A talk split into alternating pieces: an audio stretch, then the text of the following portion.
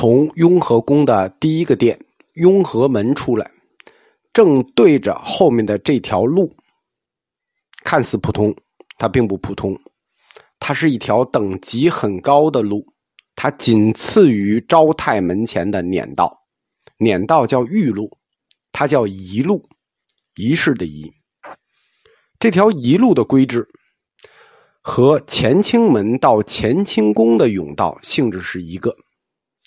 乾清门到乾清宫的这条路是皇上走的，所以叫御路。雍和宫盖的时候，雍正他是亲王，对应乾清宫的就是雍和宫。那一个金銮殿，一个银安殿，对应乾清门的，就是雍和门。所以从雍和门出来，走到雍和宫的这条路，就叫仪路。是专门陈列亲王仪仗队的甬道。这条一路看着挺宽，实际你真正走的时候，就是以前这雍亲王走的时候，他是很挤的，因为一路一路那就是要搞仪式的。帝王的一路上是有很多人的，哎，亲王的一路上人也不少。这上面要站着多少人呢？我专门查了一下《清会典》。《清会典》第一卷宗人府所写了定制，就是这条一路上的亲王仪仗应该有多少人？他有长史一人，一等护卫六人，二等护卫六人，三等护卫八人，四品典仪两人，五品典仪两人，六品典仪两人。这还不算完，还有亲王七品首领一人，带领太监四十八人。那这加起来是多少人呢？正好是一个吉祥数。亲王仪仗六十六人，就是说你比划一下，这条一路上要站六十六个人，那你走起来这回，对吧？不宽了吧？一路的中间正对着雍和门，在雍和门和碑亭之间摆着一个古铜鼎炉。一般这个古铜鼎炉，你会百分之百的被忽视掉，你就绕过去了，因为这个鼎炉看着实在太普通了。你绕过去，你也觉得它普通。但是如果我说一下它的称呼，你就吓一跳，它叫北京三绝。什么是北京三绝呢？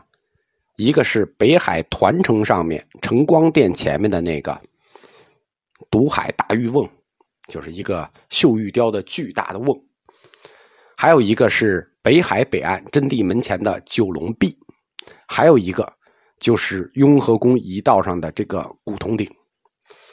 其实北海团城上的那个玉瓮，它以前也不在北海团城上，它在哪儿呢？它也在一个庙里，它就在法源寺里头。就是北京三绝的那个玉瓮在法源寺，这个古铜鼎在雍和宫。导游一般都会告诉你，这是北京三绝。但是它到底绝在哪儿呢？他们不知道，就只知道说它叫三绝，绝在哪儿？你说它大吧？大钟寺的大铜钟有的是比它大的。你说它做工细吧？那有的是比它做工细的。它到底绝在哪儿呢？这个古铜鼎炉是乾隆十二年（公元一七四七年）造的，养心殿造办处专门造的这个鼎炉。四米高，它的这个顶、顶尖顶盖是仿天坛的，就是天坛祈年殿的顶盖就是这个顶的顶盖样式，叫两重檐攒尖顶，中部有六个火焰门，每个门上都有二龙戏珠啊，精美，肯定是精美，那就不用说了，皇家做的肯定精美。它的底部基座部有一个高浮雕的三狮戏珠。从侧面就直接可以看到，我们平时常说二龙戏珠，二龙戏珠比较少见的就是这个三狮戏珠，雕刻的也比较精美。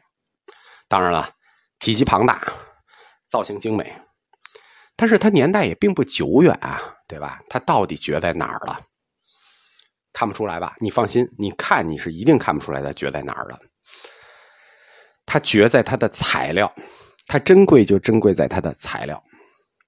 它叫古铜鼎炉，古铜鼎炉这个古铜它不是一个形容词，它是一个名词，它是真正古代的铜。所谓三绝，就绝在这个用料上。你看它的铜制啊，雍和宫里头外外面放的青铜器很多，雍和门外有一个大铜锅，雍和宫门前有一个青铜的须弥山。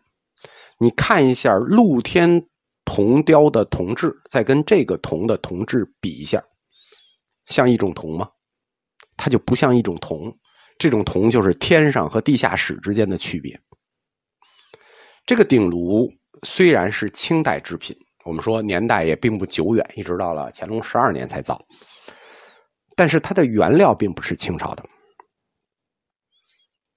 清朝内务府仓库里啊。收藏有很多自元明两朝传下来的铜器。铜哪个年代的最好？明朝的宣德，对吧？宣德炉，宣德炉，你不懂古董的，你也听说过；不懂古玩也听说过。宣德炉，宣德的铜是最好的。这个炉子就是内务府用收藏的元明两朝的铜器化了做的，这么大一个鼎炉。你猜他画了多少个宣德炉？铜这个东西是很压秤的呀，这么巨型的鼎炉得多少古铜器才能做出来？养心殿造办处就把几代皇室收藏的铜器原料全给画了，所以这个古铜鼎炉的“古”是真的“古”，它不是形容词，它是名词。珍贵就珍贵在这里，北京三绝就绝在这里，就是这个原料不会再有了。这个鼎炉画完了之后，还有些残铜啊，就是造了门口那狮子。它的颜色特别的古朴沉静，是一种绿色，古朴沉静的绿，有一种玉质色。就我们中国人喜欢的审美，都是那种特别细腻、有玉质色的东西。就用古玩的话说，就是包浆，哎，比较醇厚。我这么描述，你是感觉不到差距的。你只有到跟前一看，就是因为它外置的铜器很多，你具体一比，你就比出来了，都是放在外面的铜器，铜和铜的差距。这种颜色跟别的颜色也一眼就能看出区别来。这种颜色就是有个专门的名字，叫鳝鱼青。这个一路的尽头，这一路本身并不长，中间是顶路，一路的尽头是一个碑亭。这个碑亭是雍和宫最后一个盖的建筑，一直到了乾隆五十七年才盖。碑亭里记载着清朝的宗教政策，就是我们说清朝的宗教政策相关的是它的边疆政策。这个碑亭里记载的就是新皇教以安众蒙古的来历和目的，后面。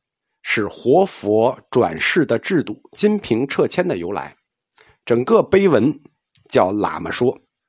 我们下一课讲。